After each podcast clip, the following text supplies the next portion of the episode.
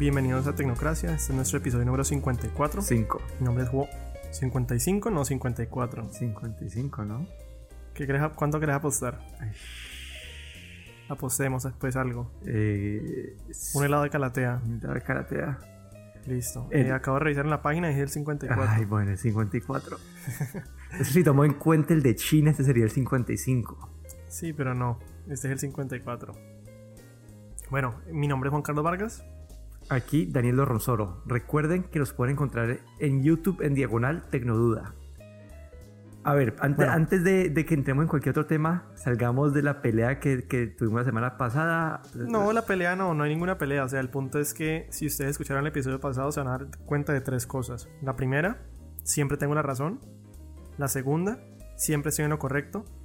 Y la tercera, soy lo máximo. Bueno, ¿Qué tenés para decir de esto, Daniel? ¿Qué dije la semana pasada? ¿Que había escogido cuál celular? el, que el Pixel. El Pixel 2 específicamente. No, dije, no, ¿Cuál no, llegó a la no final? dijiste que el Pixel 2, pero Yo dije el Pixel 2. No, dice que el ¿Cuál Pixel. celular? El Pixel 2. Escucha el episodio. ni ¿Cuál siquiera, ni sabías que un Pixel 2 en el... En el, en, en el Claro que sí. Yo dije va a ser el Pixel 2. No, no dijiste eso. Escucha el episodio. Yo lo escucho, pero estoy seguro que no. Bueno, entonces les, contamos la historia. MKBHD, el youtuber famoso, hizo un- una serie de, comparaciones en Twitter e Instagram, en donde ponía dos fotos lado a lado y la gente tenía que votar por su favorita. Ese concurso, pues, fue una locura en el sentido de que los resultados más inesperados del mundo, en el concurso oficial como los Pixel, el, el iPhone, eh, Los y los iPhone que eran eliminados en la primera ronda, eh, y el Poco Phone, eh, este celular avanzó como que hasta la final. Es un Ujú. celular- es un budget phone. Eso, entonces, básicamente, este, esta prueba, este, este experimento raro que hizo MKBHD, pues tuvo resultados bastante extraños. Nosotros hicimos nuestro, nuestra prueba en paralelo, nosotros dos solamente. Entonces, la de nosotros está un poco más alineada a lo que uno esperaría.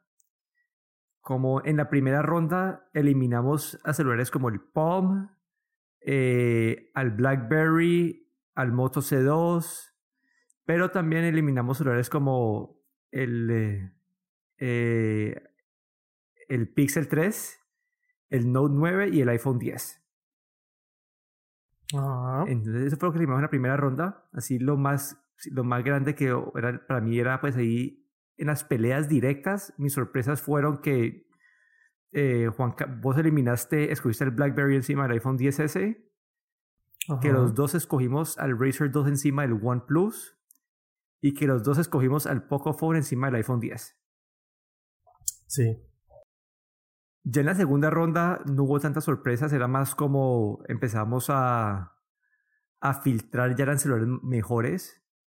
Y al final terminamos con cuatro celulares en la pelea, que era el Pixel 2, el Huawei P20 Pro, el eh, HTC U12 Más y voy a decir que el, el, eh, el eh, Xiaomi Mate, Mate, Mate 20. Ajá. Y al final, bueno, después de todo eso, todas las eliminaciones, yo escogí el Huawei B- P20 Pro como la mejor cámara y vos el Pixel 2. Gracias, lo dije desde un principio. Igualmente no estoy de acuerdo con el, como dije en el episodio pasado, no estoy de acuerdo con, con nada de eso. Eh, pues la verdad se ve en los resultados oficiales de MKBHD, en los nuestros también, que no sé, como que pues en los nuestros nosotros nos tomamos un poco más de tiempo para elegir las fotos y todo el resto de cosas, pero incluso él lo dice en su video, como que él sube las fotos a Twitter o a Instagram y solamente por la compresión de Twitter o Instagram, entonces se elimina un resto de, pues, de lo que hace que un celular como el iPhone 10 o el Pixel 3 eh, sean como de las mejores cámaras, por esa compresión que utilizan ellos para reducir el tamaño de las fotos. Y bueno, un montón de cosas más de las que yo ya quiero hablar en otro video que vamos a subir a la página. Eh, pero, pero sí, o sea, igual no sigo de acuerdo porque esto incentiva a que, a que los, los eh, ¿cómo se llama esto? Los eh, manufacturers, ¿cómo se llama? Los, Los- las compañías que hacen celulares. Sí, las compañías que hacen celulares eh, vean esto y sea como, bueno, entonces, ¿qué vamos a hacer aquí? Vamos a poner que las fotos sean más brillantes, más so- sobresaturadas, eh, y, y no me importa la calidad, sino que me importa es que la gente las vea más bonitas, como en términos de que tengan un montón de color y todo, y poco detalle, por ejemplo.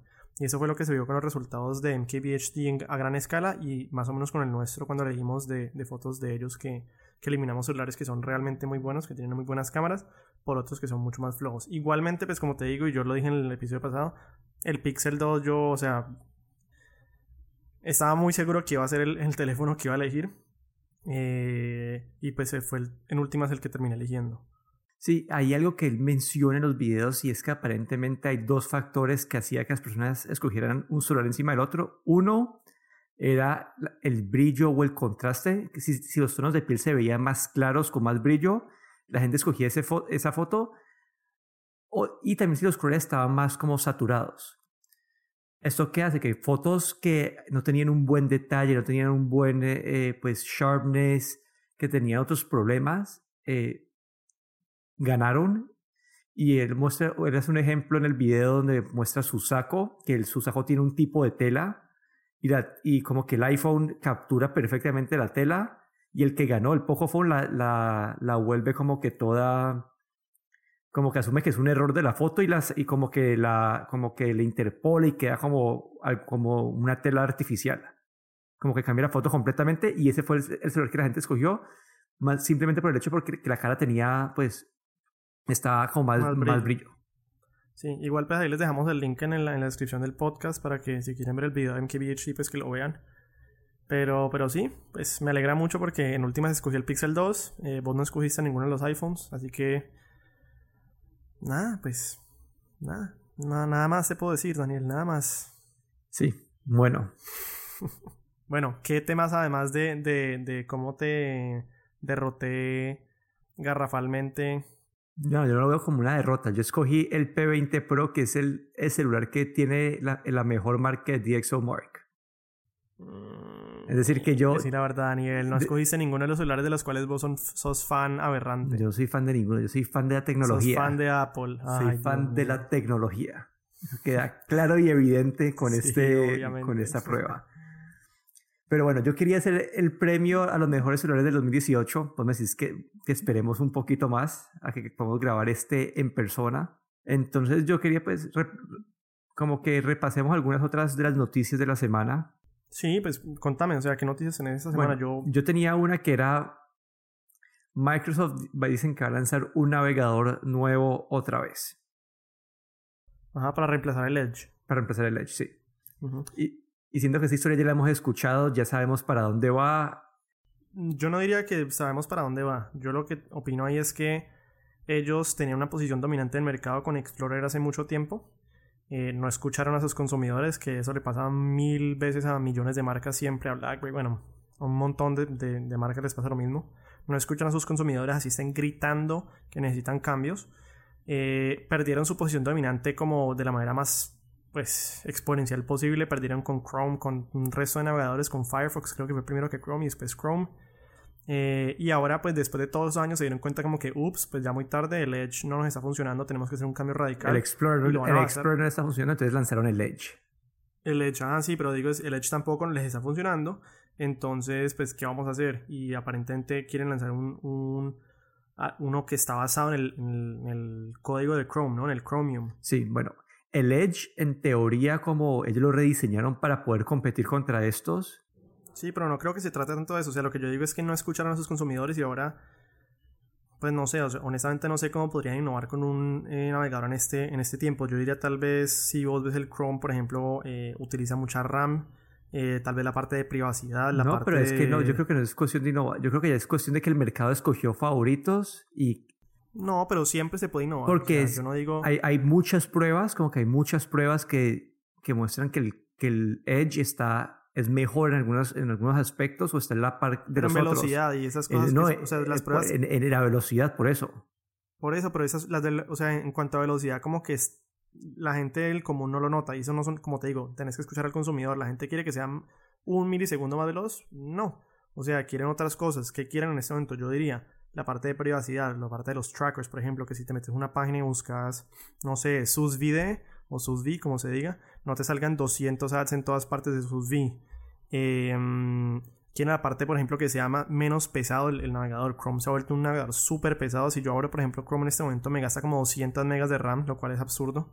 Eh, Entonces puedes escuchar al, consumidor y ante todo al consumidor que yo diría que pasó lo mismo con Chrome antes y es el early adopter, el, el, que va a intentar meterse de nuevo y empezar a empujar tal vez más adelante las masas cuando diga ese early adopter, digan, ve, este navegador está muy bueno, está mejor que los otros y ahí empieza como que un poco a arrastrar al resto de las masas para que se cambien. Eso fue lo que pasó con Chrome. Bueno, yo, yo, yo de Microsoft trataría de buscar una alternativa y yo compraría Firefox.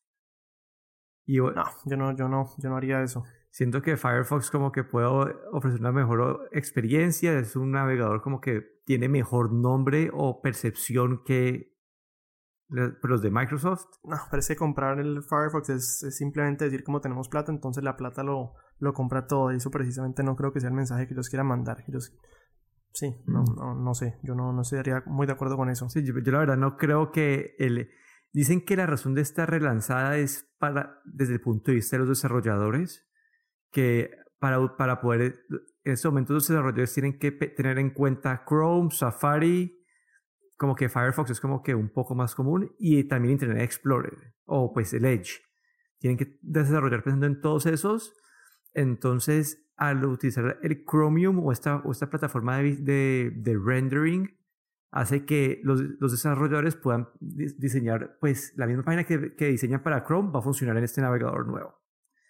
Es como una forma de, de que la experiencia en las páginas sea más, más pues, esté nivelada con las de los otros navegadores. Bueno, había otra noticia que vos me mencionaste y fue la de Qualcomm, si no estoy mal, que también parece bastante interesante, lo del, lo del lector de, de huellas digitales directamente en la pantalla y el chip de Snapdragon 8, 855 ahí, en este, bueno, ahí ya, ya hay celulares en el mercado que vos le puedes poner la, la, huella digital en la pantalla y te, te hace el unlock. En este momento los que hay en el mercado utilizan luz para poder eh, como detectarlo y esto hace que la experiencia no sea la mejor porque si tu dedo está un poquito sucio eh, no te va a coger, se demora un poco y también como que si está en un lugar oscuro se va a, volver, va, va a tirar mucha luz para poder como que leerte la huella. Lo que ha sacado Qualcomm es utilizar como que sonidos ultrasónicos. ¿Utilizar como que sonidos ultrasónicos o utilizar sonidos ultrasónicos? Utilizar sonidos ultrasónicos que van a hacer un mapa de tu huella. Como que van a, como que basado en el tiempo que se demora en devolverse cada señal, pueden hacer un mapa de tu huella. Y esto en teoría debe ser un poco más seguro que el de la, la versión de la luz ¿Y más rápido? Y, más rápido y puede que sea esté menos sujeto como que a fallas como que tienes el dedo mojado o algo así, que funcione más fácil. Ya, ok. Entonces, es interesante. ¿Eso lo van a lanzar es con el chipset nuevo, supuestamente? En teoría, sí, como que deberíamos ver celulares el próximo año que tengan esta tecnología integrada. Ok. Bueno, y la otra noticia, además del sensor de huellas, es que Qualcomm también anunció el chipset de flagships, el Snapdragon 855 hoy, que dicen que va a ser como que más rápido, básicamente eh, procesamiento más rápido, mejores gráficas, eh, procesamiento de inteligencia artificial más rápido. Y el gran diferenciador que ofrece este es que va a tener una va a tener un chipset de modem que va a permitir velocidades de hasta 5G es decir, que este... ¿Crees que el mundo está preparado para 5G? No, la verdad todavía no, pero como es una persona que compra un celular que le dura 4 cuatro, años, 3 años, sería bueno que cuando compres ese celular el próximo año, te pues, que puedas utilizar el 5G cuando esté disponible. ok. Porque yo creo que en el próximo año van a empezar a salir las primeras como sitios, va a ser como eh, en el downtown en la cuadra X va a haber cobertura 5G en el 2019 y, y además que vivas ahí y pases por ahí todo el día no vas a poder aprovechar esa velocidad más rápida. Entonces es una forma de, de future proof, como sí, que el celular sea más, que dure más hacia el futuro. Había otra, esa te va a decir así para tirártela en la cara. hablando de cámaras, que el iPhone es una cámara mala, etc. No, yo nunca he dicho que el iPhone sea tenga una cámara mala. Eso sí nunca lo he dicho. Ah, bueno. Que no me gusta Apple, pero nunca he dicho que tengan cámaras malas. porque le dieron un premio a una película que fue filmada 100% en un iPhone. Sí, súper chévere, parece genial. Eh, y más que por la parte de tecnología, por la parte de cinematografía, como que ahí sí le estás diciendo a la gente salgan y ustedes ya tienen un celular muy bueno y con eso pueden hacer pues una película, eso es lo que hicieron, hicieron literalmente una película, aunque es más, más que todo como un cortometraje, pero, pero pues es a nivel profesional y se ganó un premio de 25 mil libras esterlinas, entonces pues a los que están escuchando esto y les gusta hacer películas, por ejemplo, digamos que la excusa, de que no, es que yo nada más tengo un celular, eh, no, no es excusa. Obviamente, si no ve pues, el, detrás de cámaras, ellos usaron, no sé, el celular y probablemente usen algunas cosas que les ayuden a, hacer la película en, un nivel bastante alto, pero igualmente, o sea, el punto es, ah, tiene una cámara que es posible, eh, con la cual es posible hacer un video para que gane un premio de cinematografía, lo cual me pareció genial, muy chévere. Sí, y aunque yo te admito que el Pixel 3 tiene la mejor cámara fotográfica en un celular, creo que el iPhone todavía ofrece una de las mejores experiencias para la parte de videografía. Sí, total. Es más, les vamos a poner también el link de, de un pedacito por lo menos de, de, la filmación. Honestamente yo la vi y me pareció muy, muy, muy bonita. Eh, la veo y me antojo de salir a pues yo tengo un Pixel 2, me antojo de salir a hacer algo similar, por lo menos en algún lado, porque de verdad sí es muy bonito lo, lo que hicieron, aunque sea muy sencillo, pero me pareció pues, muy, muy chévere. Y con eso entonces, pues allí, como les dije, les dejamos varios links en la descripción del podcast para que los vean. Eh, vamos a subir un video en estos días también, pues bueno, particularmente yo creo que es más mío que tuyo porque yo desde un principio no estaba muy de acuerdo con el concurso de fotografía de MKBHD, pero un poco de, pues, bueno, por qué no estuve de acuerdo y, y a qué incentivan esos resultados de MKBHD. Eh, algo que dije un poco en el podcast, pero que sí quiero extenderme un poco más en un video. Eh, y el resto, mi nombre, pues me despido, mi nombre es Juan Carlos Vargas. Aquí Daniel Ronsoro. Recuerden que nos pueden encontrar en YouTube en Diagonal Tecnoduda también, si tienen un celular de Apple, por favor, abran la aplicación de Apple Podcast, buscan Tecnocracia, hacen clic en las cinco estrellas y nos dejan una reseña bien chévere. Hasta la próxima.